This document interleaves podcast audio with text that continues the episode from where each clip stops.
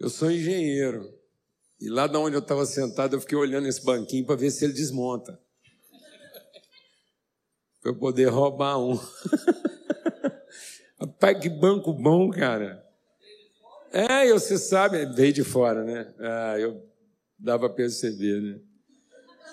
Amém. Gente, eu queria compartilhar com vocês algo, e não é uma pregação, não é um estudo bíblico, até porque a Bíblia não foi feita para ser estudada. Amém? Amém? Quem estuda a Bíblia está querendo entender. Quem medita na palavra de Deus está querendo conhecer. Muita gente não conhece a palavra de Deus porque gastou a vida toda tentando entender. E a vontade de Deus não é para ser entendida, ela é para ser conhecida porque ela tem que exceder o entendimento. Quem está tentando entender está tentando ter controle. Só gente orgulhosa quer entender, gente humilde quer aprender.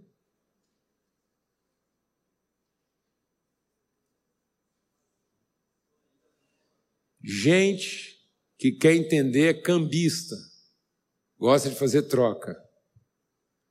Ele quer trocar o que ele já entendeu por uma vantagem de alguma coisa que ele entendeu melhor. Quem está entendendo o que eu estou falando aqui? Está vendo? Então, muitas vezes a pessoa fala assim: Eu não estou conseguindo entender. E é isso mesmo. A gente não consegue entender porque nós temos a resistência de esperar que aquilo faça sentido para que eu possa ter o controle da informação que eu estou recebendo. Em vez de ser formado a partir dela. Então Deus não tem compromisso com o nosso entendimento, porque Ele não quer ser entendido. Deus não fez nada para ser entendido, fez tudo para ser conhecido. E Ele não diz que o mundo está sofrendo por falta de entendimento. O mundo está sofrendo por falta de conhecimento.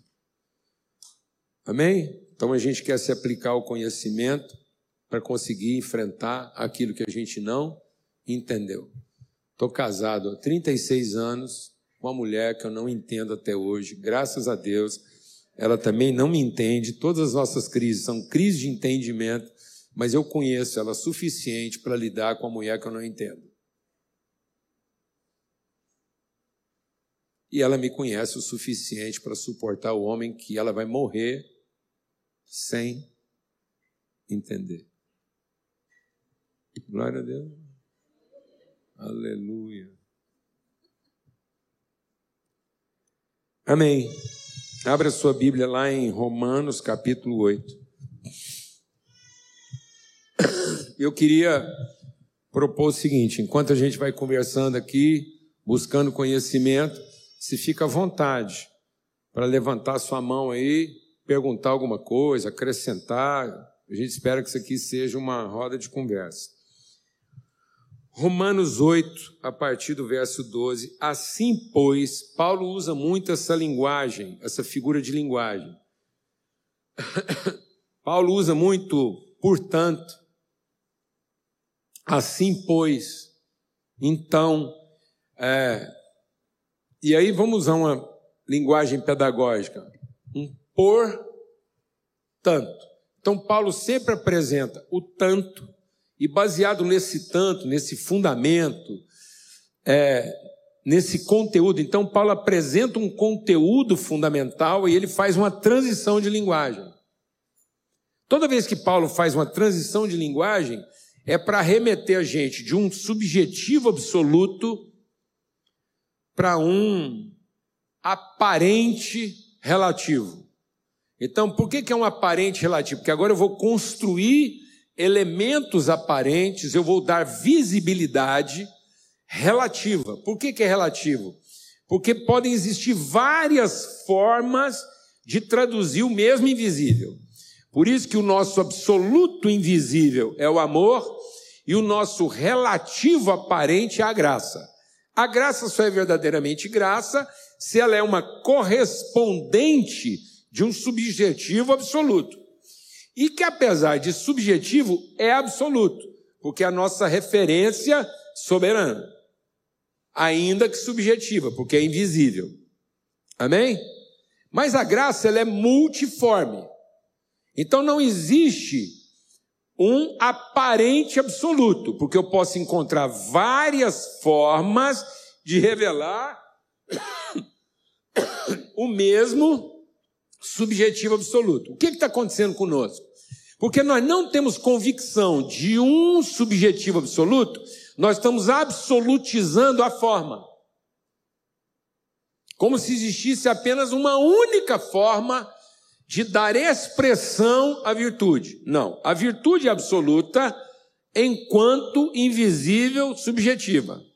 E aí, uma vez que ela produz em nós uma convicção e não uma expectativa, amém? Eu não tenho expectativa do amor, não tenho expectativa de ser amado, não faço mais nada para ser amado. Eu tenho convicção de amor, que não só me amou, mas transmitiu a nós a condição de amar tanto quanto fomos amados. Então, partindo desse subjetivo absoluto, de que eu não sou agora apenas um ser carente de amor, mas eu sou um ser representante, evidente de amor, ou seja, o amor agora pode ser conhecido através de nós. Então agora eu vou encontrar várias formas graciosas de traduzir isso. Amém? Então a graça é muito forte. Por isso que Paulo vai usar essa linguagem de transição. Portanto, então ele apresenta o tanto, e agora o que, que esse tanto produz de expressão de transformação no entendimento? Aí ele diz, então, ó, então, então você tem um tão e um em a partir do tão, amém, mano? Então, assim, pois. Então, tem um pois que vai produzir um assim é. Então eu tenho um assim é a partir de um posto, de um tão, de um tanto. Então, com base nesse tanto, eu tenho um por. Com base nesse em, eu tenho um por. Com base nesse pois, eu tenho um assim. Glória a Deus.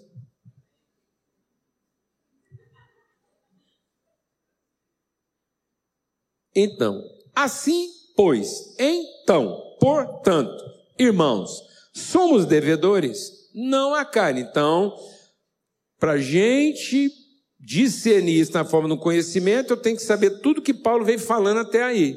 Aí ele vem falando da falência humana, ele vem falando da promessa, ele vem falando que a, a, a, a herança de Deus é baseada em promessa, não em salário, que Deus não é remunerador de ninguém, não é devedor de ninguém, está tudo lá no capítulo 4 e tal, ele vai caminhando. Tanto é que ele está caminhando para fazer outra reflexão, porque lá no capítulo 12 ele vai produzir outra reflexão, que é o quê? Portanto, irmãos. Então lá na frente, Paulo vai chamar todos nós a um sacrifício do entendimento. Lá no capítulo 12, mas vamos voltar ao 8.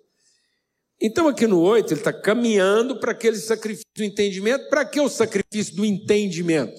Para que eu possa viver do conhecimento. Quem não sacrifica o entendimento, não alcança o conhecimento. Ele diz: sacrifica a sua maneira natural de pensar, sacrifica seus desejos, sacrifica o que você gosta. Então, o evangelho não é para você aprender a gostar. Amar tem nada a ver com gostar. Aleluia. Amar é exatamente para aquilo que você não gosta. Aleluia. E aí, ele está falando, então sacrifica tudo isso, como sacrifício vivo, santo e agradável, para que vocês parem de pensar de acordo com o que o mundo pensa, sejam transformados pela renovação do vosso entendimento, a fim de que? A fim de que vocês possam conhecer, vivenciar, experimentar a perfeita, boa e agradável vontade de Deus. Então, o poder de Deus eu posso até entender, mas a vontade de Deus eu nunca vou entender, eu vou apenas conhecer. Então, a vontade de Deus não é para ser entendida, é para ser o quê? Conhecida.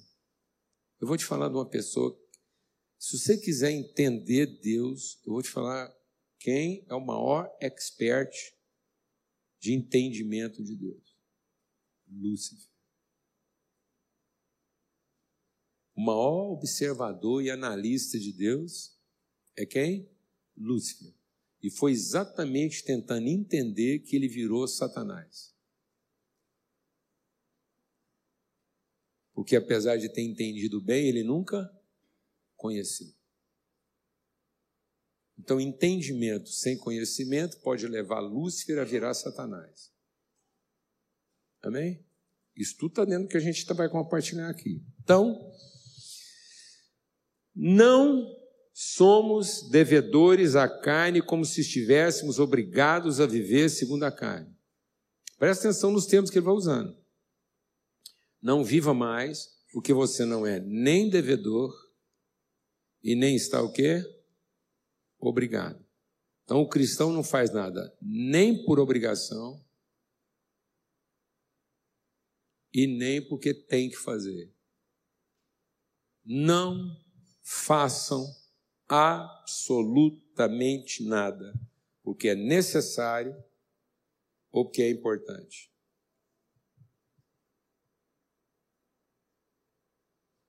Tudo que é necessário e importante, Deus mandou um empregado resolver.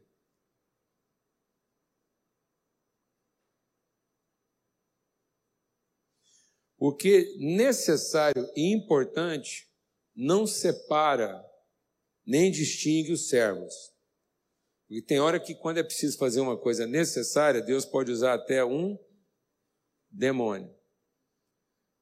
O Jó tinha um problema que era necessário ser corrigido. Quem que Deus usou para resolver a necessidade do Jó? Satanás.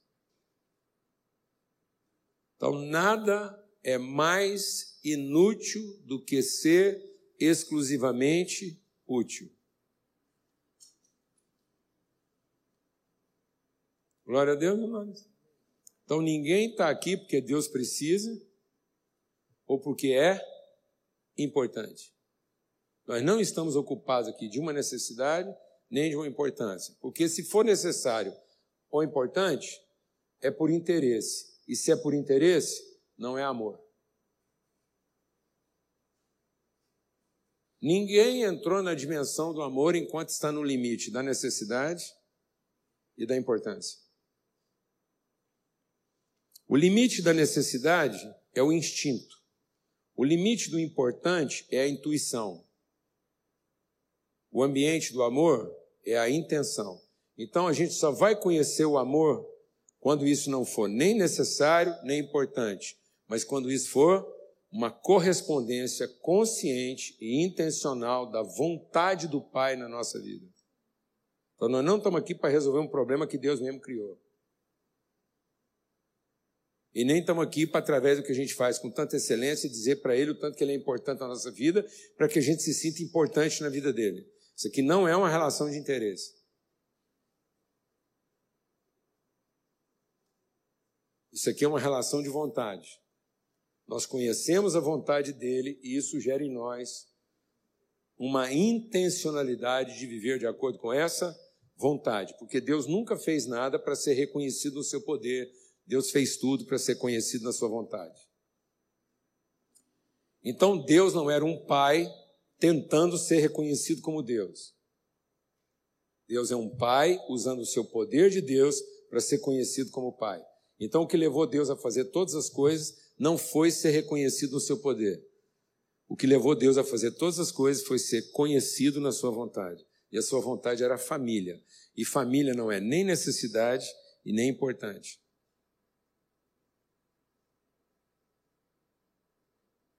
Amém? Família é família. Família é onde a vontade de Deus se revela. É onde Deus pode ser conhecido. Glória a Deus. Então nós não somos devedores do que? A carne. O que caracteriza a carne? O que caracteriza a carne é o instinto, necessidade. E o interesse, intuição. Isso um macaco evoluído consegue fazer. Por isso que culto, liturgia, comportamento não é exclusivo do homem. Cachorro faz culto. Por necessidade ou por interesse? Então, um cachorro desenvolve uma coreografia litúrgica em devoção ao Deus que pode satisfazê-lo. Glória a Deus, amado. Por isso que a sabedoria do homem é o quê? Terrena, necessidade. Animal, interesse. E, portanto, demoníaca. Porque se eu não ultrapassar o limite da necessidade ou do interesse, é nesse campo que o diabo vai trabalhar. Porque quem ofereceu condições para que Jesus usasse o seu poder na satisfação de uma necessidade ou na contemplação do interesse, bajulando a divindade, foi quem? Satanás. E como é que Jesus respondeu às tentações do diabo no campo da necessidade, do interesse e da religiosidade? Eu estou aqui para cumprir um propósito. Amém? Então, voltando aqui ao texto romano, ele diz assim, ó. Porque se vocês viverem segundo a carne, caminharão para a morte. Mas se pelo Espírito fizerem morrer os feitos do corpo, certamente viverão. Meu Deus do céu. Então, amados, o Espírito é. Deixa Deus ministrar o nosso coração aqui. O Espírito é para matar tudo o que a carne pode fazer.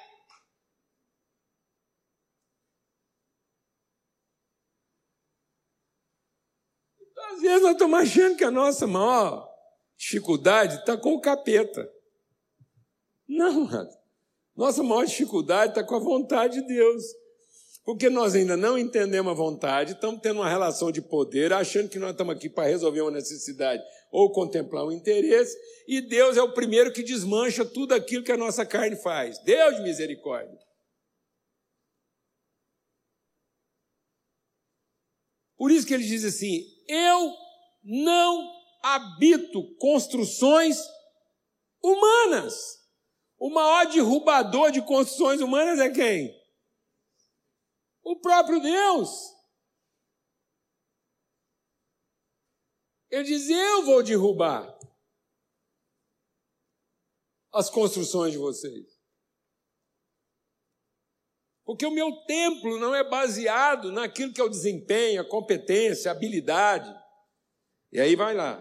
Ele diz então: Pois todos os que são guiados pelo Espírito de Deus são filhos de Deus, porque vocês não receberam, presta atenção, vocês não receberam um espírito de escravidão para viverem outra vez atemorizados, mas receberam o espírito de adoção, pelo qual clamamos Abba Pai. O próprio Espírito confirma com o nosso espírito que somos filhos de Deus.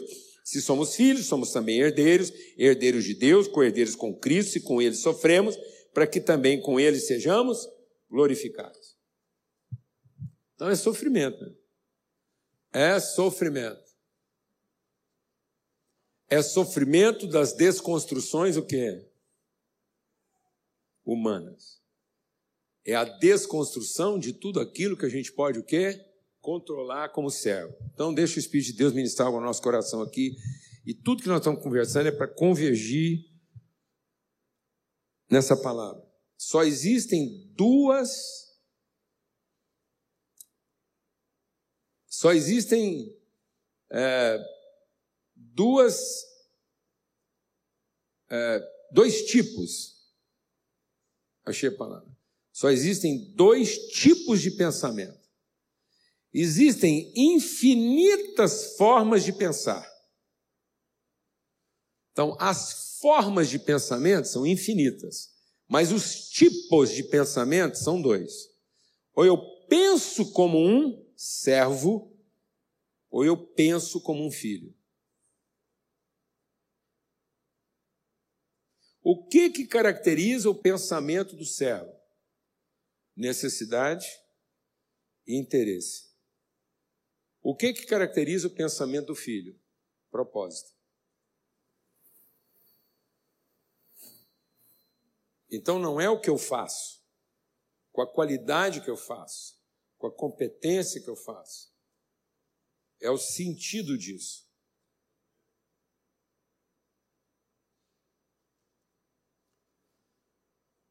Trabalho pode ser definido por um vetor. Um vetor é definido por uma direção e um sentido. Então, Deus nos deu uma direção, trabalho. Então, nós somos filhos de um trabalhador. Por isso, qual é a direção? Qual é a direção? Nós somos salvos pela graça, mediante a fé, para boas obras. Então, nosso ambiente relacional, o nosso ambiente de desenvolvimento do nosso entendimento é um ambiente de trabalho. Por isso que tudo que Deus revelou está revelado dentro de um ambiente que trabalho, porque é para boas obras. Então, tudo que eu recebi de Deus transforma o meu entendimento no meu ambiente de trabalho. Mas isso só vai ser transformador na minha vida se eu entender o propósito do trabalho. O que diferencia um escravo de um filho é o propósito do trabalho. Porque na cabeça do escravo, trabalho é prestação de serviço. Na cabeça do filho, trabalho é comunicação de virtude. Então Deus definiu o trabalho como meio de materializar o seu invisível. Tanto que ele coloca uma palavra que define trabalho antes da criação do homem, que é o façamos. Até então, toda a criação não deixava claro uma atividade laboral. Então, toda a criação à nossa volta não revela o caráter trabalhador do nosso Pai. Porque até então tudo revelava o seu poder. Porque ele disse: haja, haja, haja, haja, e foi. Quando ele falou, agora, nesse ambiente onde o meu poder está revelado, eu vou colocar alguém que revela a minha vontade. E a minha vontade é produzir uma expressão visível nesse ambiente de poder, uma expressão visível de quem eu sou e não do que, que eu posso. O que Deus pode já estava o quê? Revelado. Haja, haja, haja. Então o trabalho não é para contemplar, remunerar e reconhecer o poder. O trabalho é o compromisso de revelar a vontade. E a vontade é que o trabalho seja o veículo consciente, intencional de materializar a virtude. E não de compensar carências. Glória a Deus, amados. Então o trabalho não é para ser reconhecido. O trabalho é para ser conhecido.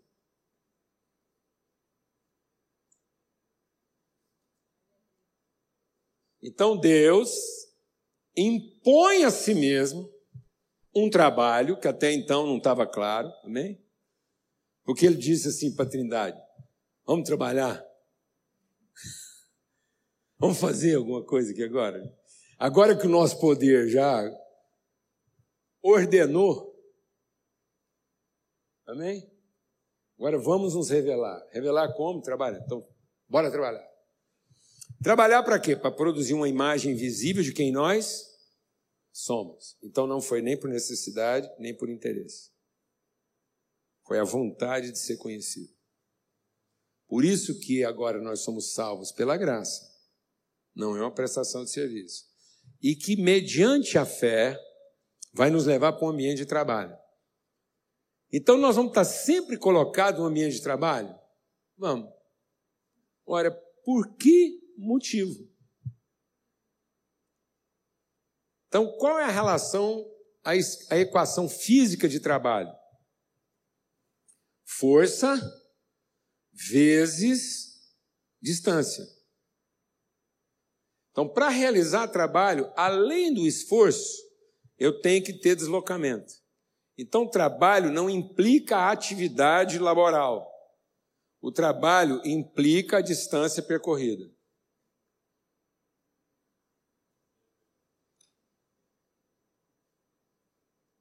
Então, só é trabalho. Fica de pé aí, Daniel. Só é realmente trabalho se implica um caminho percorrido. Amém? Então, tudo aquilo que eu faço para ser reconhecido na posição em que eu estou, por mais força que eu imprime, o meu trabalho é nulo, porque a distância é zero. Então eu posso melhorar minha condição de trabalho com menos esforço se eu percorro uma distância maior. Então, fica aqui pertinho de mim. Então, com esse esforço aqui, eu realizei o quê? Trabalho. Com esse esforço aqui, eu não realizei trabalho. Então, trazer as pessoas ao reconhecimento do que eu fiz e a posição onde eu estou, é muito esforço para nenhum trabalho. Glória a Deus, irmão, é um culto de libertação. Mas, fica lá, se com menos esforço eu tenho, se além de força eu tenho diz, diga comigo, diz, diz, posição.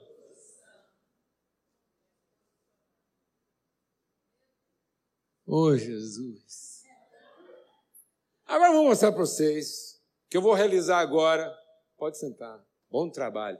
Agora eu vou mostrar para vocês que com pouquinho esforço e menos de 30 segundos eu vou realizar o triplo do trabalho.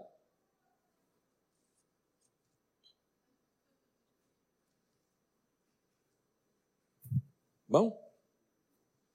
A paz de Cristo seja sobre sua vida força, disposição. Nunca retroceda. Haja o que houver. Todas as coisas vão sempre cooperar para o seu bem. Deus não tem prazer em quem retrocede. Amém? Tem muita gente aumentando o esforço e encurtando a distância obrigando todo mundo a vir até onde ele se recusa a sair.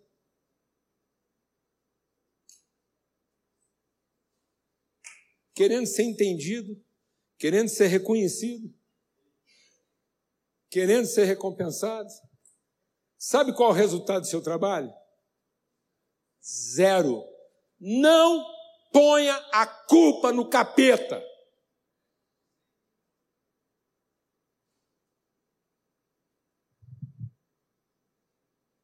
Porque quando você é um trabalhador, se tem um ser que nunca precisava ter trabalhado, é quem? Deus podia estar dando ordem até hoje.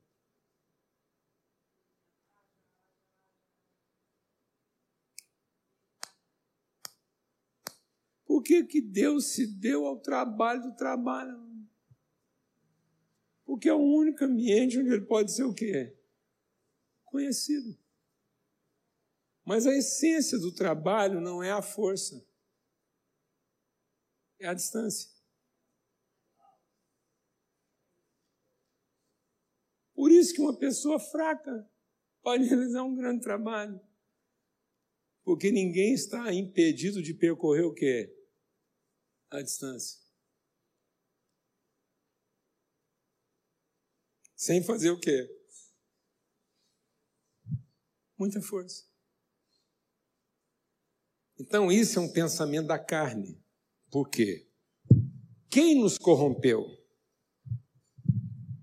A gente foi corrompido por quê? Por um capeta? Não, ele virou capeta.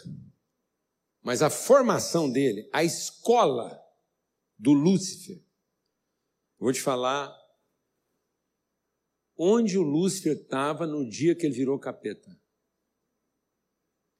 Ele era o ISO 9000 do céu.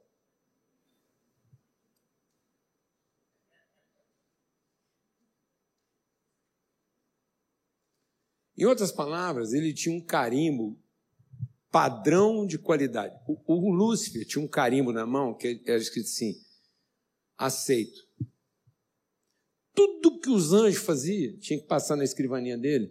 Aí ele avaliava se aquilo estava no padrão celestial. Quem definia se a coisa estava no padrão celestial era o Lúcifer. Então, pelo serviço, ninguém ficou tão perto de Deus. Ninguém nunca ficou mais perto de Deus pelo serviço do que Lúcifer. E foi exatamente porque ele ficou muito perto de Deus pelo serviço que ele achou que merecia a intimidade. Sabe que dia que o Lúcifer virou capeta? O dia que ele precificou o serviço. Então, quem inventou emprego? O capeta.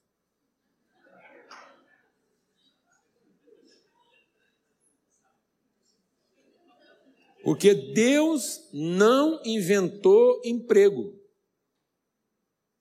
Deus criou o trabalho. O que, que define o trabalho? A virtude transmitida. O que, que define o emprego? O salário recebido. Então, quem inventou o salário? Quem colocou preço na sua atividade laboral? Quem gerou uma expectativa de reconhecimento e remuneração a partir da atividade que desenvolvia? Lúcifer. Então Lúcifer só virou diabo o dia que achou comércio no coração dele. Então, o diabo transformou uma atividade de trabalho numa atividade comercial. E aí Jesus diz: Sabe o que está acontecendo com o meu povo?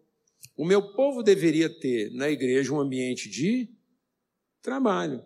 E está transformando um ambiente de trabalho num ambiente o quê? Comercial onde a gente canta para ser reconhecido, a gente ora para ser respondido, onde a gente trabalha para ter um resultado. Então nós colocamos tudo no campo da troca comercial. Se você descobrisse hoje que tudo já está resolvido, independente do que você faça, independente do que você ora, independente de qualquer coisa, já está tudo resolvido, você continuava trabalhando? Seja honesto. Está vendo? Está vendo onde é que nós estamos sendo pegos? Porque a gente está tirando do trabalho o seu valor de virtude. E está colocando no trabalho o preço do salário, do reconhecimento e do resultado. Nós não estamos trabalhando pelo resultado, nós não estamos trabalhando. Então, quem garante a pobreza, quem garante que o trabalho, por mais bem feito que seja, o, serviço não termina, é Deus para a gente continuar trabalhando, amados. Então, por mais que a gente faça, os pobres sempre os tereis convosco, porque a mesa não é para acabar com a fome, a mesa é para continuar trabalhando. Aleluia, porque a mesa nunca foi para acabar com a fome, a mesa é para continuar repartindo virtude. Quantos anos de convertido você tem?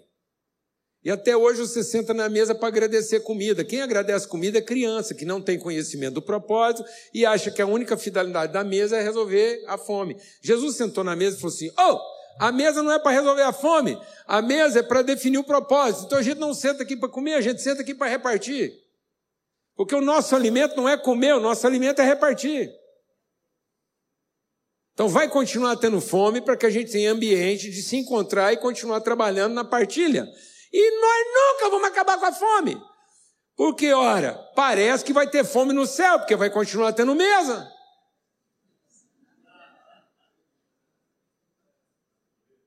Que tipo de fome vai ter no céu para continuar tendo mesa? De comida? Não, de comunhão. Então a mesa nunca foi para acabar com a fome da carne. A mesa sempre foi para garantir que a fome do espírito encontre o seu lugar. E a fome do espírito não é satisfazer a carne é contemplar a comunhão. Então a fome do Espírito não é ser reconhecido nem remunerado pelo seu serviço. A fome do Espírito será sempre compartilhar virtude. Então lá no céu vai continuar tendo fome. Fome de quem quer compartilhar a virtude e não fome de quem quer comer.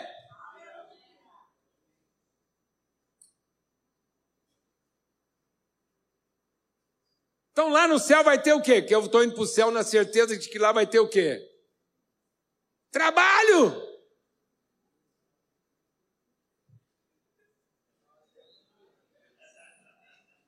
Nós estamos indo para o céu para quê, mano? Para trabalhar, mano. Em favor de quem, amados?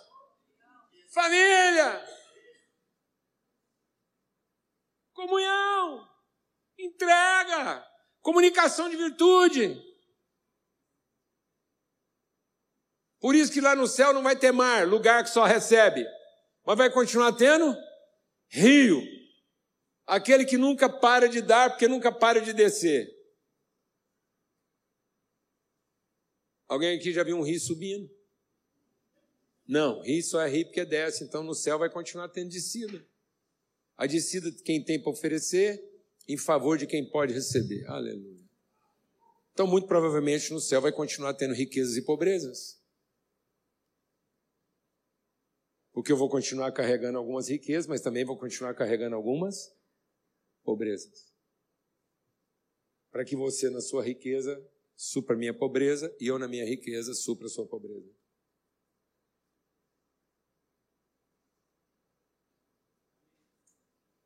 Para que a gente continue o quê? Trabalhando em favor uns dos outros. Qual é a grande dificuldade da juventude brasileira? É que ainda a gente vive o resquício de uma mentalidade escrava. Talvez o maior desafio de vocês, como líderes, jovens, seja libertar o nosso país de uma mentalidade escrava. A mentalidade de um país que se faz a partir da prestação de serviço, de um produto a ser oferecido e que está precificado para ser um país de gente madura que assume a responsabilidade. O ambiente do serviço tem uma característica essencial: medo. Medo de não ter as necessidades satisfeitas ou de não satisfazer todas as necessidades e medo de não ter os interesses contemplados. Por isso que eu estava falando lá de direção e sentido. Então, qual é a direção? Trabalho. Mas só é trabalho se é a direção no seu sentido próprio. Porque se você inverter o sentido mesmo na mesma direção, já não é mais o que? Trabalho, é serviço. Então, deixa o Espírito de Deus ministrar o nosso coração aqui. O que muda não é a direção, é o propósito. Então, nós não estamos precisando de uma mudança na área do comportamento. Nós estamos precisando de uma transformação no sentido daquilo que nós estamos fazendo. Então vamos imaginar é, alguém que tem aqui do ponto A até o ponto B.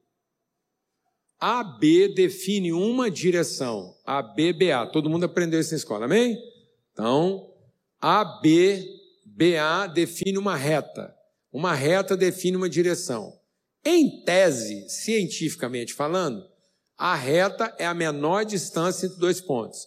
Mas agora, filosoficamente e espiritualmente falando, eu quero dizer para você que assim como a reta define a menor distância entre dois pontos, também pode definir a maior distância entre dois pontos.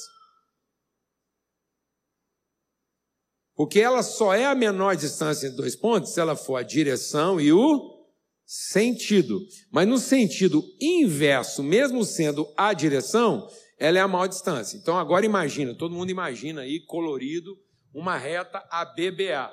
Imagina uma pessoa num ponto C intermediário AB. Está todo mundo acompanhando? Amém?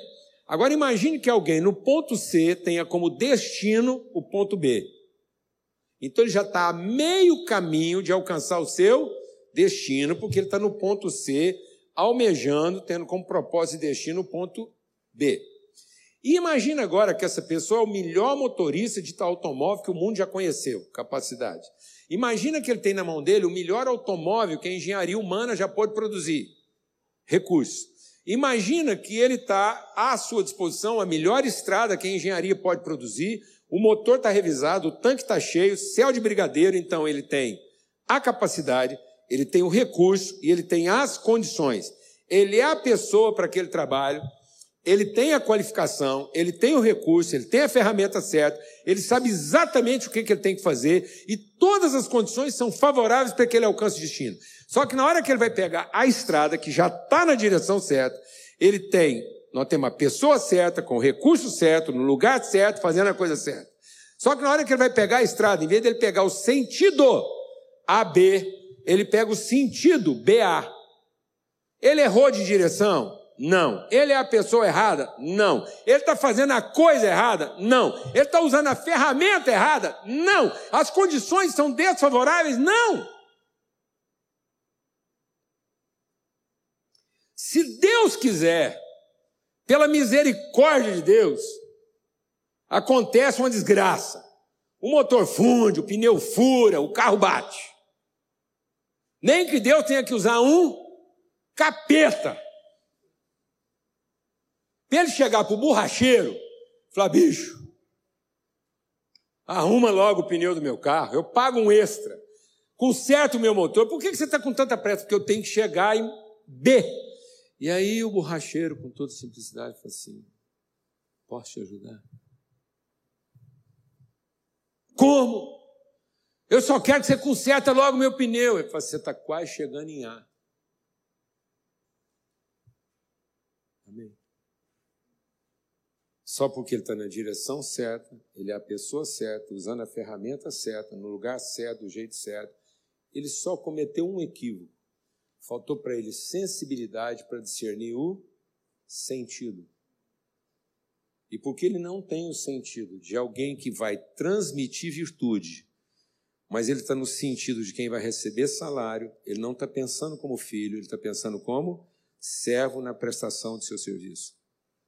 E aí, quanto mais certo ele for, quanto melhor for a ferramenta que ele usa, quanto mais favorável for a estrada, quanto mais cheio o tanque dele tiver, mais longe ele fica do seu verdadeiro propósito.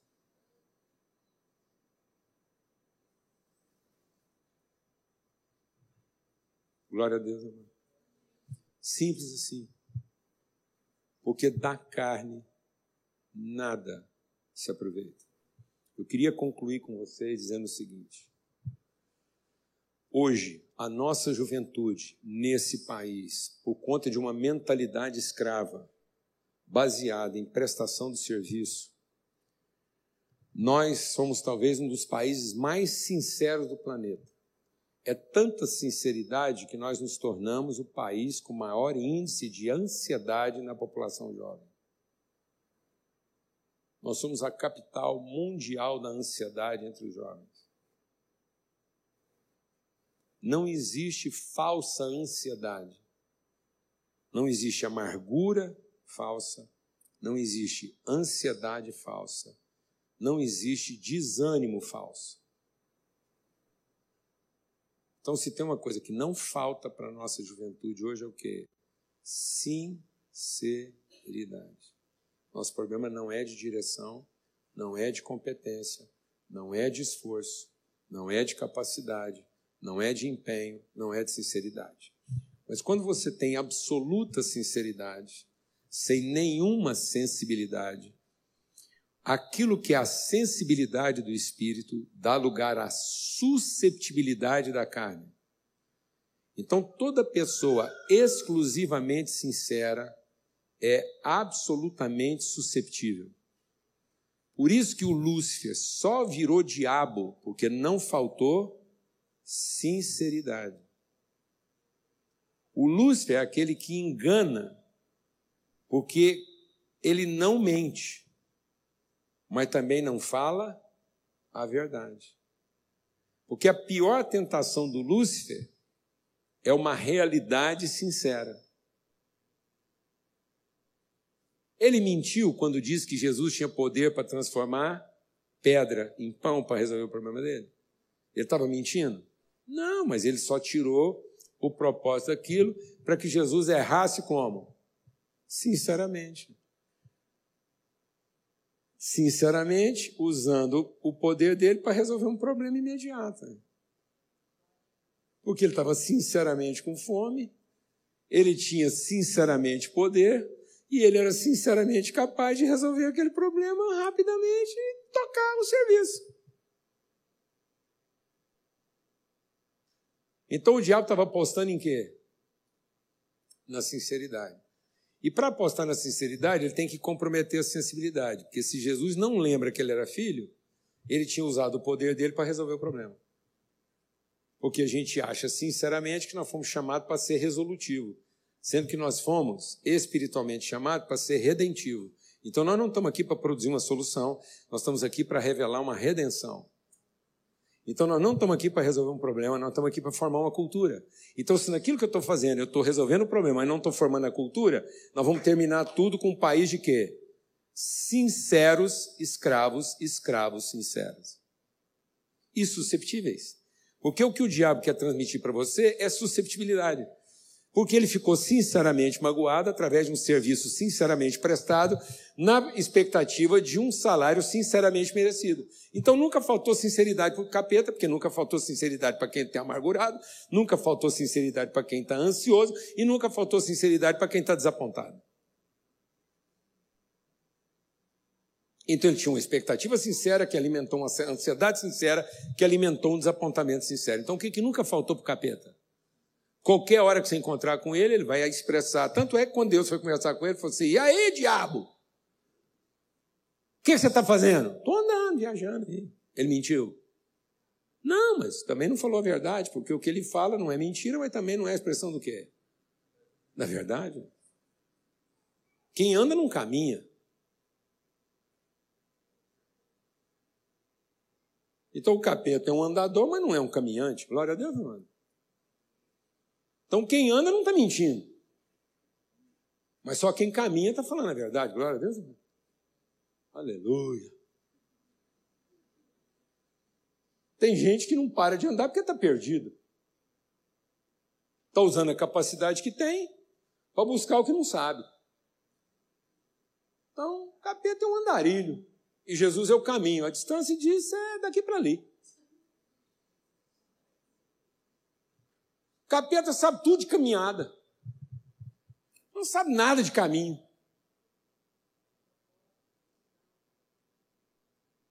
Você vai pedir conselho para um andarilho, ele sabe tudo de quê? Ele te vende os equipamentos, rapaz. Ele te convence a respeito da garrafinha que você tem que levar. Ele está vivendo disso até hoje. Né? Esse é o negócio dele, rapaz sabe nada de caminho, mas sabe tudo de andar. O que você está fazendo? Estou andando. Para de andar, não. O que você viu? Ah, vi tudo aí. Viu tudo e não viu nada. E Deus teve que ir chamando a atenção também, porque Deus tem que chamar o diabo para uma conversa assim.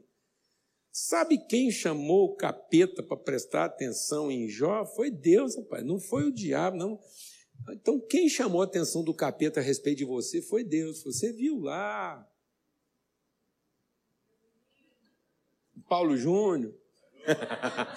Rapaz, eu já tive que trabalhar muito nas emoções, pensando que Deus pode estar nesse momento agora conversando com Satanás. Falou assim: Você viu o Paulo Júnior lá?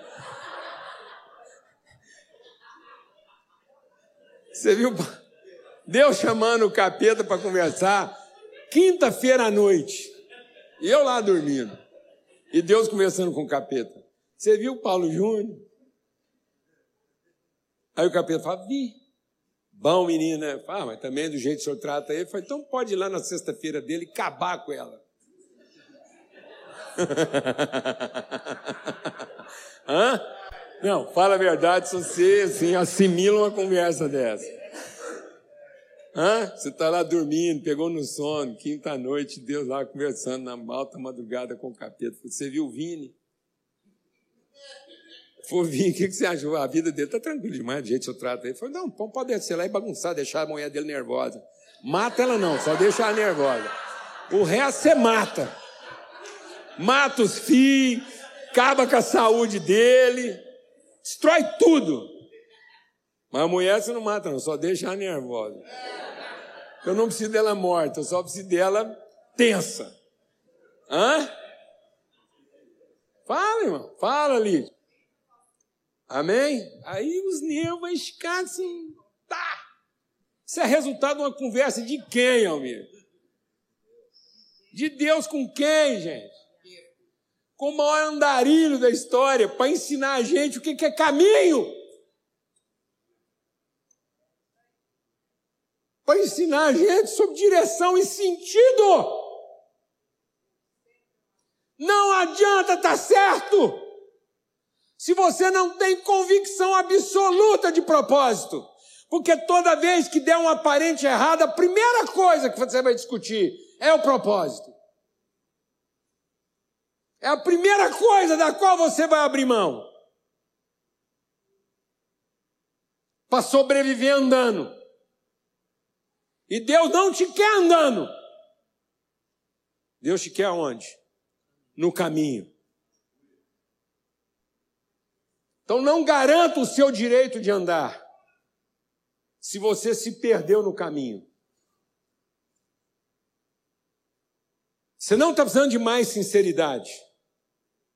Porque só sinceridade vai te deixar o quê? Susceptível. Porque a Deus fala assim, não, não força não, que eu estou muito sensível. Não, você não está sensível. Você está susceptível.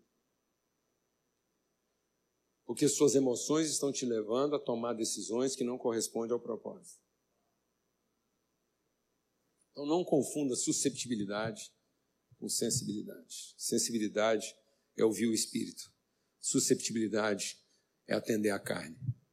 Toda pessoa sinceramente afetada pelas suas emoções e pelos seus desejos se torna susceptível da sua carne porque deixou de ser sensível ao Espírito. Só existem dois tipos de pensamento. Ou eu estou pensando como servo, ou eu estou pensando como escravo, como filho. O servo está o tempo todo pensando culpa e mérito. O filho está o tempo todo pensando em responsabilidade. Nós não estamos fazendo aqui por culpa porque é necessário. E nem estamos aqui fazendo por mérito, para alcançar o que é direito. Nós estamos aqui e vamos morrer nisso, porque essa é a nossa responsabilidade.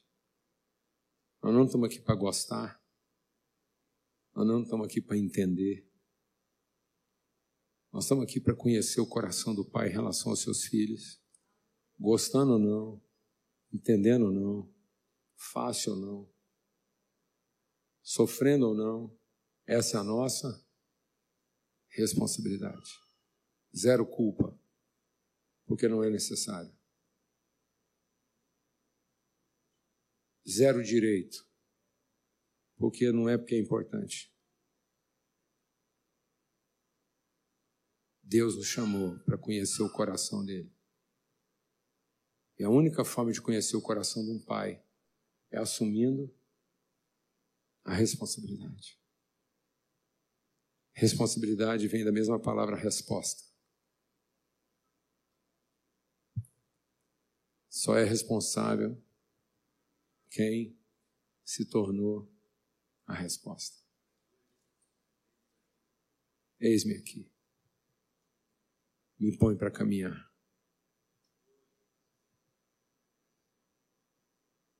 mesmo que eu não seja reconhecido, mesmo que eu não seja até entendido.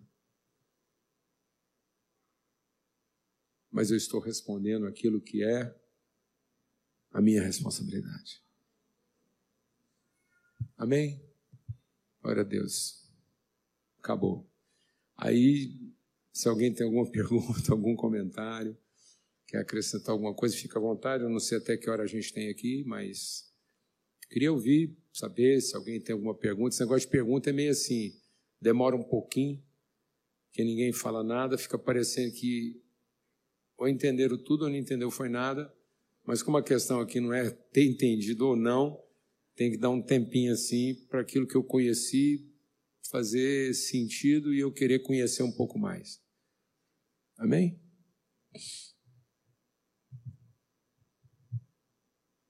Alguém quer aprofundar algum conceito? Que aqui estava uh, meditando quando estava falando sobre as várias formas de pensamento, mas é, em essência você pensa como servo, como filho, né? E eu acredito que isso está ligado também na lei da semeadura. Existem várias formas de você semear, mas na essência ou você está semeando na carne ou você está semeando no espírito. Existem vários tipos de. Veja o nível de estupidez que a igreja está cometendo. Existem vários tipos de semente.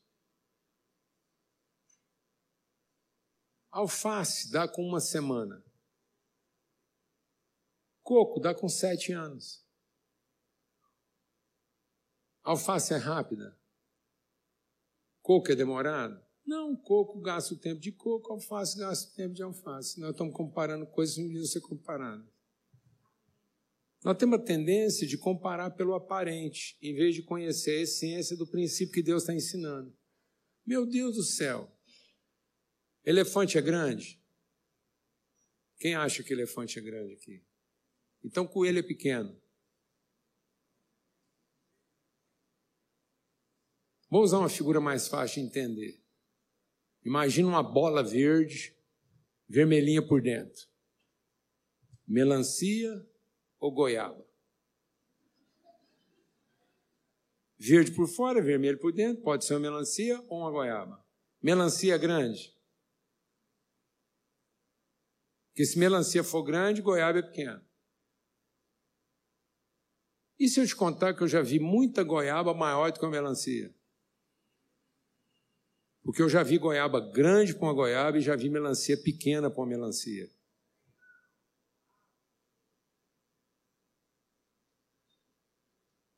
Tem muita gente achando que é grande e é uma melancia pequena. E despreza uma goiaba grande só porque é menor do que ele.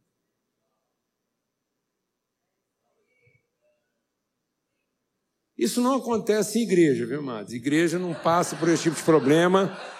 Ninguém no ministério faz esse tipo de comparação. Você sabe por que, que Davi pecou?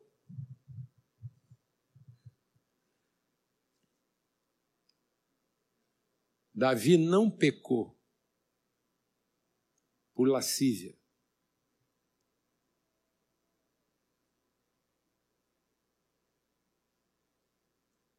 Quando Natan veio conversar com Davi, nem de mulher falou. O que fez Davi matar Urias para ficar com a mulher dele não foi o desejo de uma mulher. Porque isso Davi podia ter sem matar Urias. Davi podia ter dormido com Betseba, engravidado a Betseba e não prestar contas a ninguém e Urias ia ter que chupar essa manga até hoje.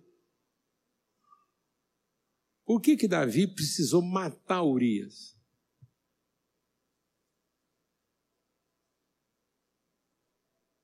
Para tratar o orgulho ferido dele. Porque no fundo Davi teve uma crise de poder e não de desejo. E quando Urias, quando Natan veio conversar com Davi, nem de mulher falou. Aliás, falou de uma coisa assim totalmente assexuada. Ele fala de ovelha. E por que, que o Natan foi falar de ovelha com Davi? Porque não sei se vocês se lembram, quando o povo pediu um rei, Deus falou assim: vocês estão querendo um rei porque vocês estão pensando em poder, então eu vou dar para vocês um rei de poder que é segundo o coração de vocês. Ele vai ser alto, grandão, forte, guerreiro, matador de gente. Faz e acontece. Mas presta atenção, esse tipo de rei, a primeira coisa que Deus falou foi o seguinte: ele toma as propriedades de vocês e toma as mulheres de vocês. Então Deus avisou, ué. Foi Deus que avisou que quando o rei pegava a mulher de alguém, ele não estava fazendo nada de errado, rapaz. Deus avisou isso. Estava no pacote.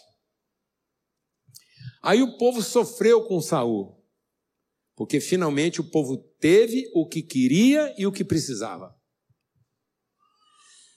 Aí Deus falou assim: tá bom, então agora eu vou dar para vocês um rei segundo o meu coração. E um rei segundo o meu coração não é de acordo com aquilo que vocês enxergam aparentemente. Então agora você desce lá, Samuel, e unge um rei para mim, lá na casa do Jessé. E aí o Samuel foi lá com a garrafinha de óleo, e tal, papai chegou lá. Os poderosos estavam todos na sala, vestidos para ser ungido. Aí o, o, Samuel, que era profeta, você vê que um profeta de Deus, na unção de Deus, na vocação de Deus, no chamar de Deus, fazendo a coisa certa, pode tomar o sentido errado. Então não é o que Samuel estava fazendo. Ele foi lá para quê? Para ungir, ele estava fazendo a coisa certa. Quem ele mandou ele lá? Ele errou o óleo? Deus falou, Samuel, olha lá, rapaz, errou tudo, você comprou o azeite errado, bota lá. Não, ele errou a casa. Era um filho de Jessé. O óleo era aquele, o dia era aquele, a hora era aquela. E ele estava lá para fazer o que Deus mandou. O que estava faltando para Samuel? O que estava faltando para Samuel, mas Sensibilidade. Quando falta sensibilidade, você fica susceptível. Suscetível do que? Da aparência, da forma, do rito, da obrigação e da necessidade. Amém?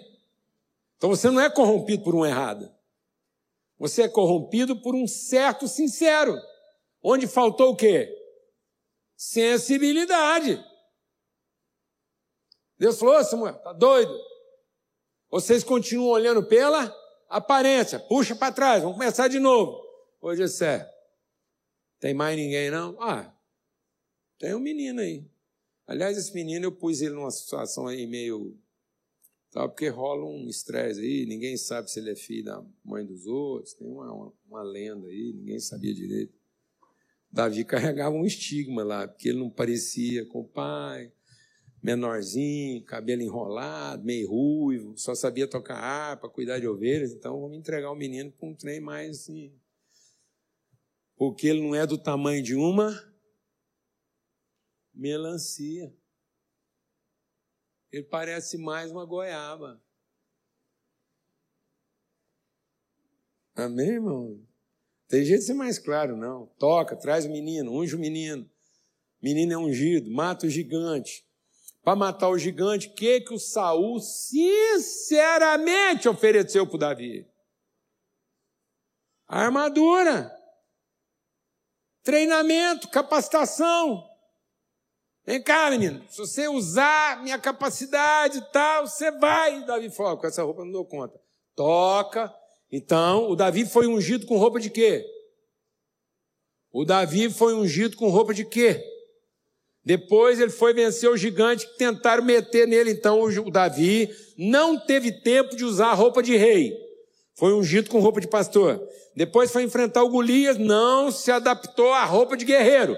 Voltou para a roupa de pastor. Aí o Davi está vestido de rei e guerreiro.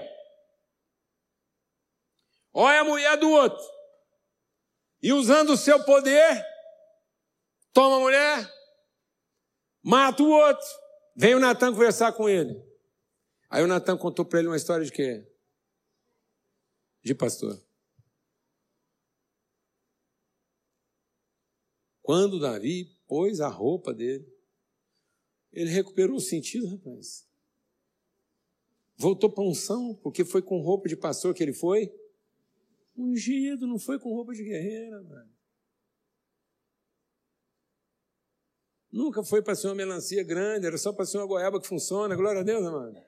Aleluia. Então o negócio dele era transmitir uma cultura. Aleluia. E aí, para transmitir uma cultura, dá para ser a partir de um grão de mostarda.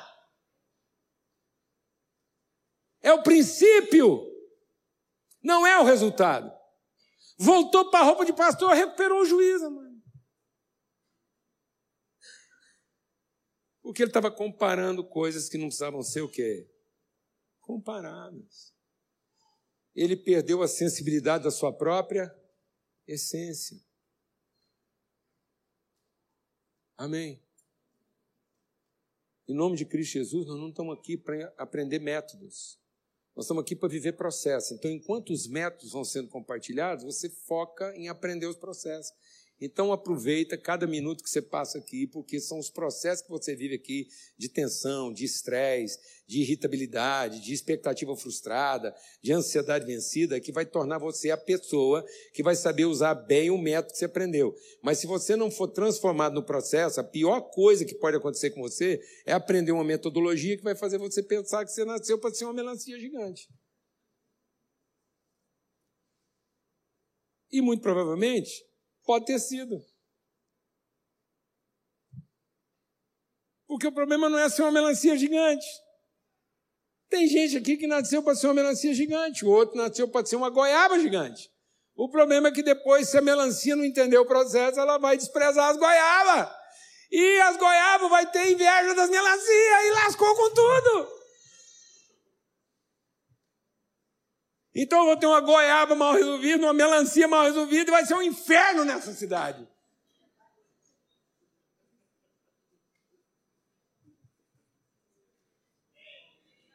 Aleluia, irmão.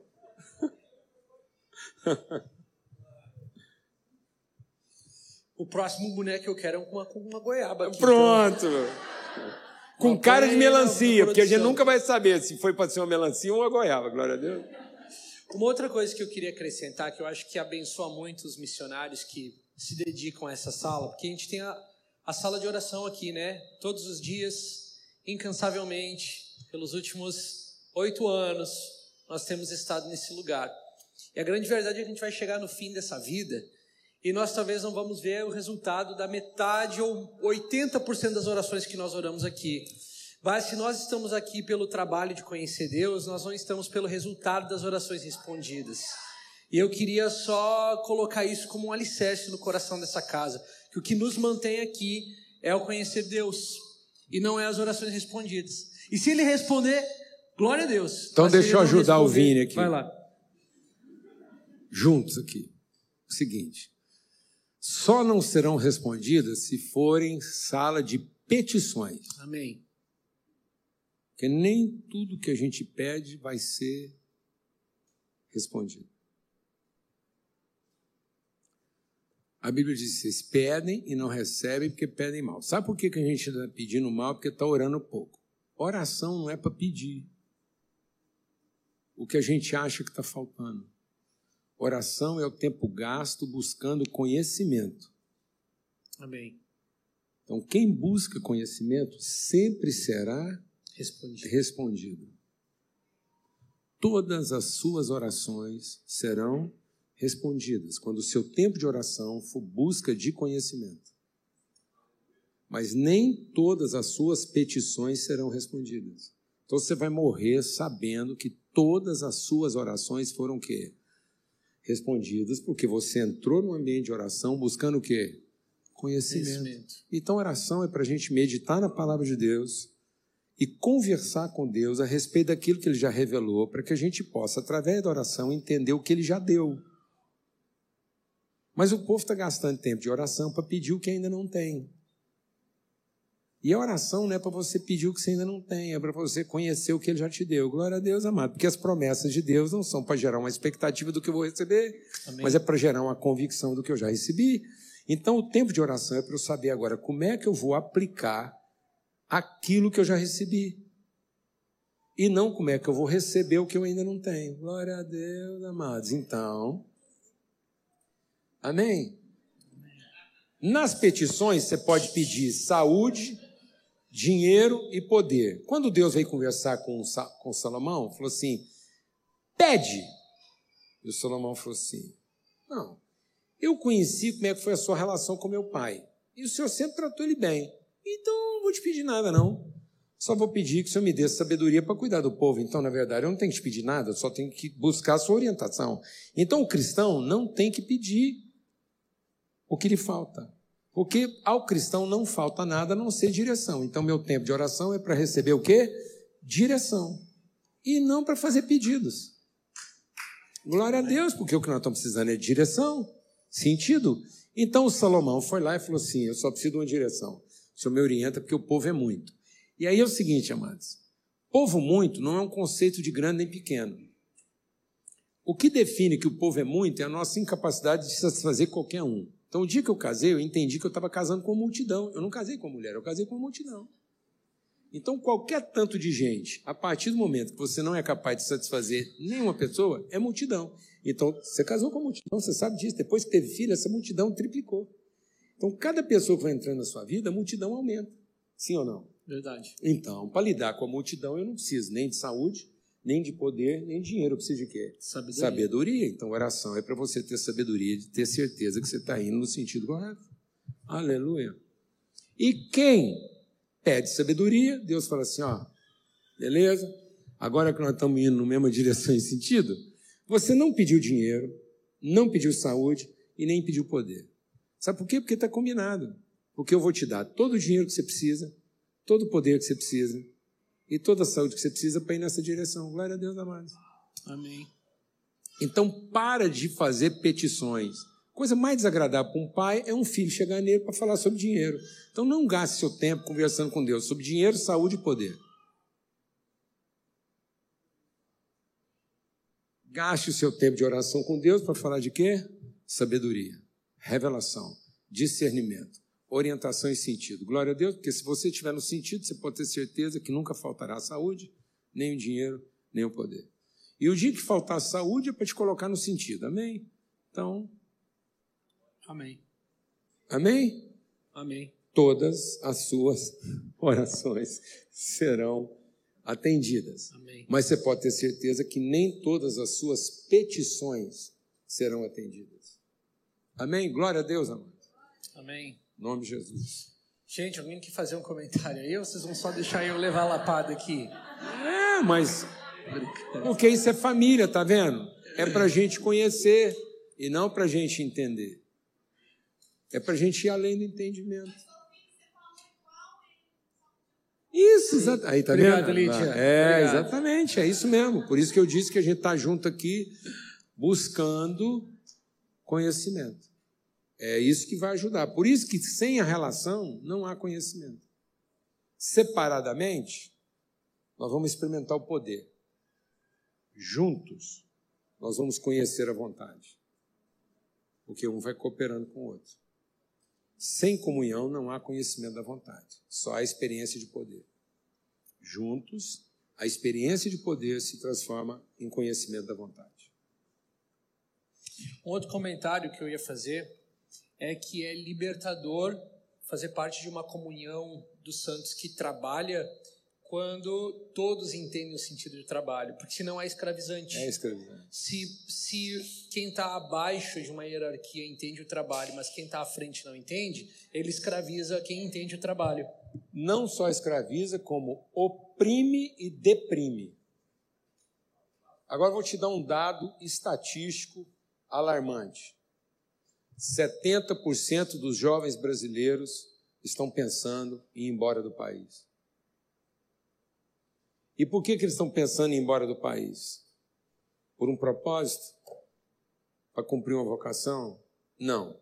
Para comer melhor, vestir melhor, andar melhor e receber melhor. Então eles estão pensando em ir embora do país para ser escravo de luxo. Morar num contexto onde eles vão ter vez, mesmo sabendo que nunca vão ter voz. A maioria dos nossos jovens hoje que saíram do país pensando como escravos para comer melhor, vestir melhor, ganhar melhor, morar melhor e andar melhor, tem vez. Mas você sabe bem a realidade. E não tem? Voz. Quem morreu? O jovem? Não, o profeta. Porque profeta é quando um filho para de pensar como filho e passa a pensar como escravo. Porque a promessa do Espírito é que até os escravos profetizariam. O interessante disso é que na prática, morando no exterior, você vê muitas famílias que vão em que os pais não têm voz, mas quando nasce a próxima geração, eles se tornam os tradutores para os pais, porque aí eles começam a ter voz. E o mais chocante é que esses filhos que agora têm voz, muitas vezes não se enquadram no modelo de liturgia que os pais criaram para eles mesmos, Sim. para viver como escravo bem-sucedido. Eu lembro quantas vezes minha mãe e a mãe dela falava, liga para o banco aqui, fala que a mãe precisa de um empréstimo para uma criança de 6 anos, de 7 anos, porque o imigrante não tinha voz. Tinha vez, podia ter a conta no banco, Isso. mas não tinha voz. Porque o que que, o que que corrompe o profeta? Não ele perdeu o dom, mas ele pôs preço na profecia. Por isso que nos últimos dias os profetas irão pelo caminho de Balaão, que nunca parou de profetizar. Ele apenas estabeleceu uma condição financeira e uma remuneração condizente da profecia que ele ia entregar.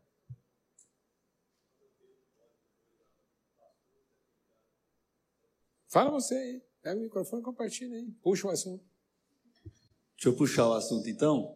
Quando eu cheguei, a gente está caminhando mais ou menos dois anos juntos, e aí eu fui para casa do Paulo Júnior da Lana, e aí, de tanta coisa que a gente poderia conversar, uma das coisas que ele falou comigo quando eu fui para Goiânia, a primeira coisa era essa: ó, não aceita um salário né, local lá, mas vamos trabalhar para isso aí, para que você não seja conhecido como Prestador um de escravo, serviço. não prestador de serviço. Beleza, frente aí a gente foi caminhando, Deus foi abrindo as portas, e uma das coisas, eu estava precisando de um carro na época, a gente conversando, e o Paulo Júnior olhou para mim e falou o seguinte: não pede dinheiro. O que, que você está precisando? Eu estou precisando de um carro. Ele falou, então vamos orar para Deus mandar o carro. O carro veio. Tava o celular lá, celular, e a gente fala, a gente brinca que o nosso plano de saúde é muito forte, né? E, e cobre tudo. O celular dele estragou, apareceu dois. Um para ele, um para ela. Enfim. Então, dentro dessa realidade, só, só complementando, porque às vezes você fala assim, ah, não é dinheiro e tal, só para a gente é, situar bem aqui na nossa realidade. Mas eu queria que você falasse um pouco mais ah, da questão da ovelha e do bode e da, quando eu comecei quem o ministério, ovelha, é, né? quando eu comecei o ministério, um irmão falou para mim uma coisa que foi marcante e continua marcante até hoje. Ele falou: Paulo Júnior, bode come qualquer coisa, ovelha só come comida de ovelha. Então não gaste o seu tempo pregando para bode, porque bode come a comida da ovelha. E se você fica preparando comida para bode, as ovelhas ficam sem comer, porque ovelha não come comida de bode. Então prepare ensino para ovelha. Ensine as ovelhas a viver e pensar como ovelha. E até os bodes vão comer. Mas não tenta mudar o comportamento de um bode, porque senão a ovelha vai ficar sem direção. Alimente as ovelhas, até os bodes comem. E a ovelha não se alimenta de comida, ela se alimenta principalmente de quê? De direção. E aí eu fui entender que, na verdade, eu não tinha que nem preparar a comida para a ovelha. A comida estava pronta, eu só tinha que mostrar para ela onde é que a comida estava. Glória a Deus, mano. Aí os bodes vinham junto e comia também. Glória a Deus, irmãos. Aleluia.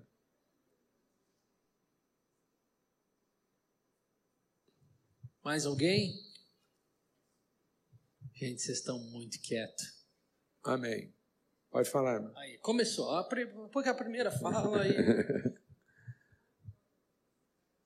É, disse que você falou de bode e ovelha. No, na- no prático, assim, como pastoreio, como diferenciar um bode de uma ovelha? É porque às vezes a gente está ocupado em mudar o comportamento das pessoas. E aí a gente trabalha por aparência. E a gente tem que ter a sensibilidade de perceber a natureza e a identidade delas. Então, todo o ensino nosso tem que ser no sentido de desenvolver uma consciência de identidade e propósito, e não de mudar comportamento. Beleza? Porque na hora do interesse, um bode até se comporta como ovelha, mas ele não é ovelha. Então, o nosso trabalho não é transformar ovelhas, bodes em ovelhas. O Evangelho não transforma um bode numa ovelha. O evangelho liberta a ovelha que estava pensando que era bode. Glória a Deus. Então o evangelho transforma uma cultura, mas não muda um comportamento. Depois que a pessoa transforma a cultura, ela vai ajustar o comportamento. E nós estamos muitas vezes exercendo o ministério, tentando afetar o comportamento das pessoas para ver se o bode se comporta como ovelha. Não tem. Não existe. Você viu que o evangelho, que ele morre bode e amanhece ovelha? Não.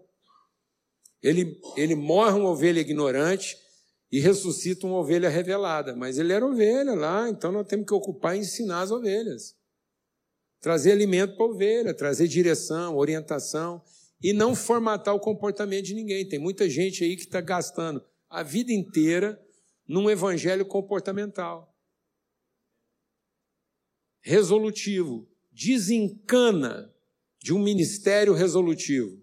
Se você está pensando em ter um ministério resolutivo, eu vou dizer uma coisa para você: você vai gastar a sua vida inteira, vai morrer e os problemas vão continuar lá. Qual é a grande frustração dos discípulos em relação a Jesus? Porque todo mundo achava que Jesus era o salvador resolutivo, que Jesus não ia curar um leproso, que Jesus ia vir passar a mão e falar assim: acabou a lepra. É isso que nós estávamos esperando um salvador. Nós não estávamos esperando dez leprosos curados. Nós estávamos esperando que ele acabasse com a lepra. Que depois de Jesus não nascesse mais um cego. Agora veja a frustração que Jesus é como Salvador. Na hora de despedir, ele fala assim: No mundo tereis aflições, mas tem de bom ânimo. Eu venci o mundo. Ah, lasqueira. Você contava com um Salvador desse? Que ia embora lascando você com um mundo problemático, ainda avisando: fala, você vai ter muita aflição aí, mas fica animado. Tá vendo? E aí nós estamos encanando um ministério de quê? Resolutivo. Se você desenvolver um ministério resolutivo, sua agenda de amanhã já nasce pronta. E você vai ter que ter a, a susceptibilidade de reagir à necessidade mais importante. Mas não vai ter a sensibilidade de agir de acordo com a revelação mais fresca. Então você não foi chamada para resolver o problema mais urgente. Glória a Deus. Você foi chamada para trazer a revelação mais relevante. Nós não fomos chamados para resolver o problema, nós fomos chamados para apontar uma direção. Glória a Deus. Isso faz a diferença de pastores de bodes e pastores de ovelhas. Porque a primeira coisa que a ovelha tem que resolver é a sua identidade. Qual é a primeira definição de uma ovelha? Ela sabe o seu nome. Qual é a primeira característica de um bode? Ele está sempre com fome. Tanta fome que ele come até lata. Qual a primeira característica de uma ovelha? As minhas ovelhas ouvem a minha voz quando eu chamo elas para comer? Não, quando eu chamo elas pelo nome. Então, a primeira coisa que define o ministério de ovelhas, você trabalha uma consciência de identidade e propósito e não a satisfação de uma necessidade. Peça de Deus sensibilidade para encontrar com a pessoa e ajudar ela a encontrar o nome que Deus deu para ela na eternidade e o propósito que ela tem que cumprir na terra, independente de qual seja a sua necessidade. Para que você nunca se corrompa com o comportamento dela. Para que a forma como ela se comporta não leve você a desanimar dela mas que independentemente da forma como que ela se comporta, você é para ela o testemunho de quem ela é, mesmo que ela mesma não acredite nisso. Então, quando ela olhar nos seus olhos, ela não tem que ver a ansiedade e a frustração pela forma como ela tem que estar se comportando. Ela tem que olhar nos seus olhos e continuar tendo a esperança da pessoa que ela foi chamada para ser. Amém? Porque ela ainda não entendeu, mas você já sabe qual é o nome dela.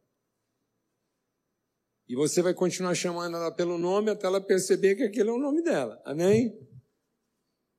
Então, a primeira vocação de um pastor de ovelhas é a sensibilidade do nome, do chamado, da vocação, do propósito, não do comportamento. Nem da necessidade. Glória a Deus. Todas essas coisas são secundárias.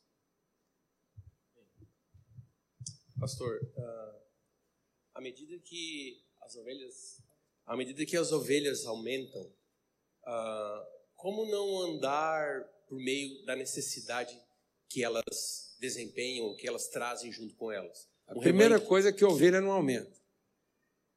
O rebanho? Não, não aumenta.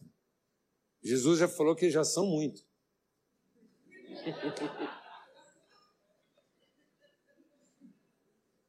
Jesus nunca tratou do número de ovelhas. Ele falou que já são muitas. Por isso nós não temos que preocupar com o número das ovelhas. Uhum. Nós temos que preocupar com o número dos trabalhadores. Nós não estamos tendo problema com o número das ovelhas. Nós estamos tendo problema com o número de trabalhadores. Por que, que nós estamos enfrentando um problema grave com o número de ovelhas? Porque nós achamos que igreja é a reunião das ovelhas. Igreja não é a reunião das ovelhas, igreja é o encontro dos pastores, que precisa parar de pensar que ainda são ovelha.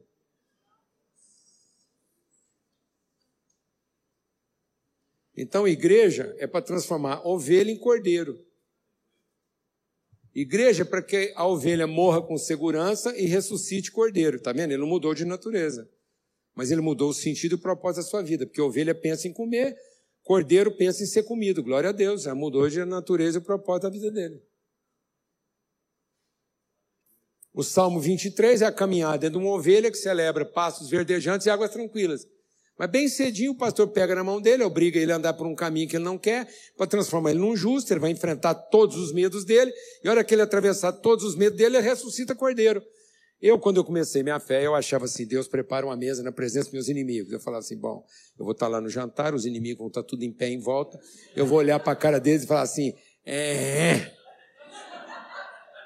Depois eu amadureci um pouco, falei, não, gente, a coisa é mais quebrantada, os inimigos vão sentar e eu vou repartir com eles o pão.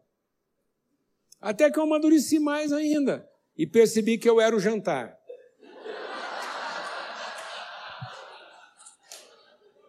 E Deus ainda dá uma regadinha com óleo.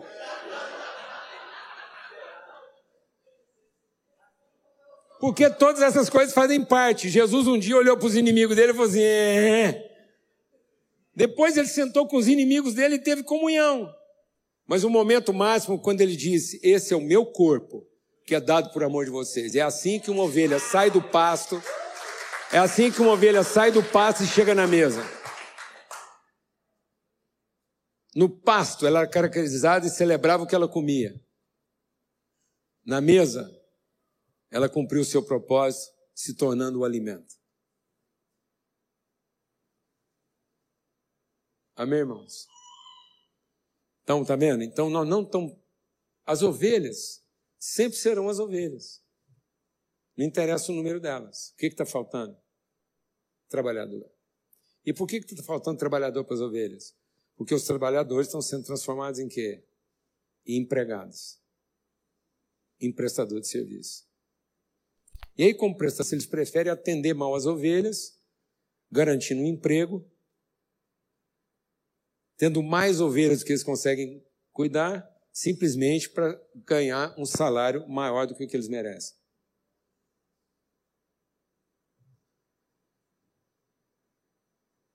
Ainda bem que isso não acontece na igreja, só acontece. Alguém está entendendo o que nós estamos compartilhando aqui, amados?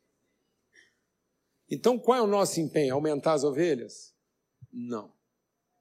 O maior desafio da igreja não é aumentar o número de ovelhas, porque as ovelhas já estão aí. E, na verdade, as ovelhas são aqueles que não vêm na reunião. Porque quem está aqui não são as ovelhas, são os pastores. Então a igreja deveria se encontrar todos os dias como sendo um encontro de quem? Dos pastores.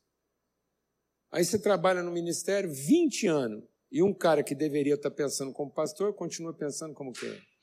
E depois de 20 anos ele é uma ovelha que merece mais ou merece menos? Merece mais. Pagou por isso. Agora você sabe do que você está morrendo. De atender esses crentes velhos que continuam pensando como ovelha e que tudo nós temos que fazer é oferecer para ele um culto bom para ele continuar frequentando. Porque se ele fosse realmente uma pessoa madura, ele aguentava um culto mais fraco para poder a gente concentrar o nosso esforço onde realmente precisa. Pronto, agora nós estamos aqui na obrigação de oferecer culto bom para crente mal resolvido, que ainda pensa que é ovelha. Se ele fosse pastor, ele contentava com um culto um pouquinho mais fraco para a gente poder gastar o nosso tempo trabalhando para aquilo que realmente interessa e não ficar resolvendo as carências de uma ovelha mal resolvida. Por isso que hoje a gente tem na igreja mais prestador de serviço do que trabalhador. Quem que está drenando? Vou falar uma coisa para vocês aqui grave. A Bíblia diz que a gente vai transformar deserto em jardim, não jardim em deserto. Quem está desertificando as periferias brasileiras? Quem é um dos maiores responsáveis pelo abismo social brasileiro? A igreja. Como foi na Idade Média. O que, que a Idade Média fazia? para manter um culto imponente, uma coisa onerosa de se manter, tinha que pegar mão de obra escrava. Um templo levava 100 anos para ser construído. Até o templo ficar terminado, arquiteto, engenheiro, artífice, tecelão, agricultor, todo mundo, todas as atividades laborais da comunidade estavam em favor do quê? do tempo. Agora pensa o que está acontecendo no Brasil. Eu vou falar uma coisa aqui que não tem a ver com preconceito social, mas tem a ver com cultura social. Na forma como nós estamos trabalhando a viabilidade do culto e não a sustentabilidade da igreja. Não confunda um culto viável com uma igreja sustentável. E aí, para ter uma viabilidade de culto, uma igreja prospera. Imagina uma igreja que prosperou, ela alcança uma outra cultura social. Se ela alcançar uma outra cultura social, você não vai ter dentro da igreja pessoas que estão pensando em atividades laborais não lucrativas. Então, quanto mais ela prospera, o cara está pensando outra atividade profissional e tal. Então, então o que vai acontecer? Para ela manter o culto naquele padrão, ela vai ter que buscar mão de obra onde? numa condição social mais empobrecida. Então, onde é que ela vai arrumar um músico de tempo integral para manter um padrão de culto que ela precisa? Fala para mim, amados. Fala para mim, amados. Uma igreja que tem uma condição social e que pode manter um padrão de liturgia elevado ela vai encontrar na sua membresia o prestador de serviço? Qual é a família na sociedade brasileira que prosperou socialmente, que está pensando em mandar um filho para fazer pedagogia? Fala para mim. Quem é aqui que enriqueceu, está numa outra condição social? Não estou falando de nível social, não, estou falando de outra cultura social está pensando em formar um filho pedagogo. Só faz pedagogia hoje na numa condição normal alguém que entendeu na pedagogia a forma mais rápida e acessível de conseguir uma, uma formação universitária razoável, porque ainda é mais barato e mais acessível e que porque muitas vezes não teve a chance de realizar isso numa outra atividade. Então isso vai fazendo uma desertificação. Porque aí o cara que é membro numa igreja lá, onde ele está preocupado com outras coisas, para manter o nível de liturgia que essa igreja exige, ela vai ter que fazer o quê? Contratar. Contratar um pastor prestador de serviço, contratar um músico prestador de serviço e contratar um professor de criança prestador de serviço. Onde ela vai buscar isso? Seja honesta, mano. O que está acontecendo com esse país? Aí ela vai buscar esse cara numa condição social diferenciada e o cara vai achar que foi promovido simplesmente porque ele se tornou um escravo de luxo para manter aquela liturgia. E o que, que a igreja vai prometer para ele? Comida melhor, roupa melhor, salário melhor, carro melhor. E sabe que dia que ele vai ter voz? Nunca! Porque o dia que ele não funcionar, ele não é parte da família, ele é só o melhor funcionário. E ele não fideliza na relação, porque se aparecer um ministério melhor que paga um pouquinho mais, ele muda.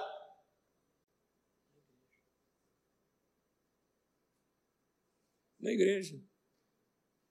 Mas como eles passavam lá no louvor, na arte, como prestador de serviço, eles foram trabalhando como empregado até perceber que alguém podia pagar o quê? Mais desde que ele cantasse o que o povo quer escutar. Ué. Então, quem é responsável por uma arte chula no Brasil?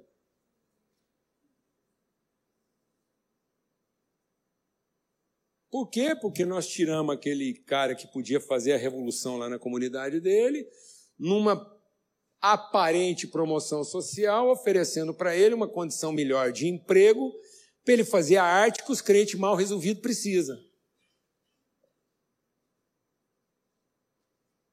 e não trabalhar de forma coerente com a sua vocação, assumindo a responsabilidade onde ela tinha que ser assumida. Então hoje a gente não vive um ministério de responsabilidade, a gente vive um ministério de oportunidade. Onde não há fidelização relacional. Nós estamos entendendo o desafio que nós temos nesse país que o nosso desafio aqui não é desenvolver uma estrutura que funcione, mas é desenvolver uma cultura que traga redenção. O Brasil não precisa de solução, o Brasil já nasceu resolvido.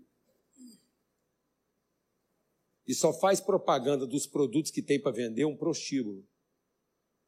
Se Deus quiser, um dia o Brasil vai deixar de fazer propaganda de si mesmo como quem é viável pelo aquilo que ele tem para vender.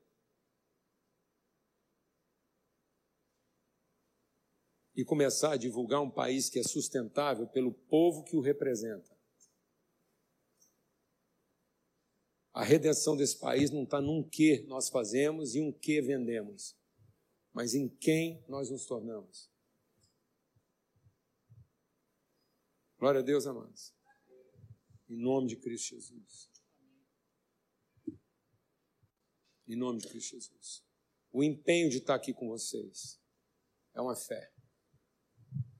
Eu vim aqui emprestar minha fé, a fé de vocês. Esse esforço está aqui é para ser o amém do sim que Deus colocou no seu coração. Não negocia isso. Não pense que o melhor que você tem aqui é, é uma metodologia que você pode receber.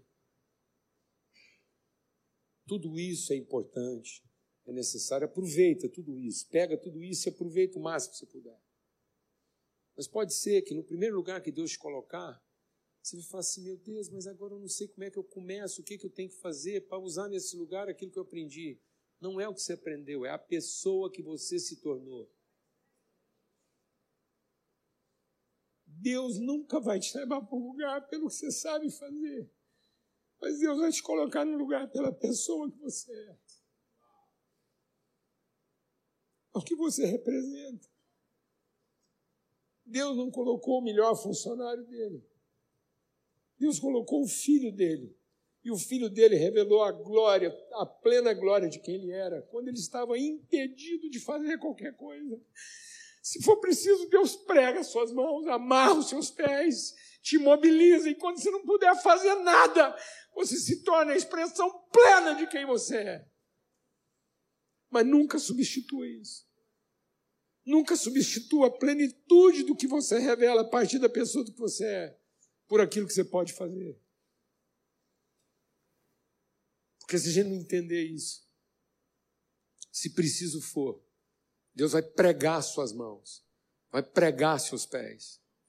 E vai te dar uma dor de cabeça tão grande que você não vai ter tempo nem de pensar. Você vai ter que contar com o que você conhece. no momento em que você tiver tudo para desistir, achando que Deus não quis te salvar, Ele está apenas te libertando da figura divina para te entregar a figura paterna. E você nunca vai conhecer a plenitude da figura paterna se você não se desapontar de uma vez por todas da figura divina.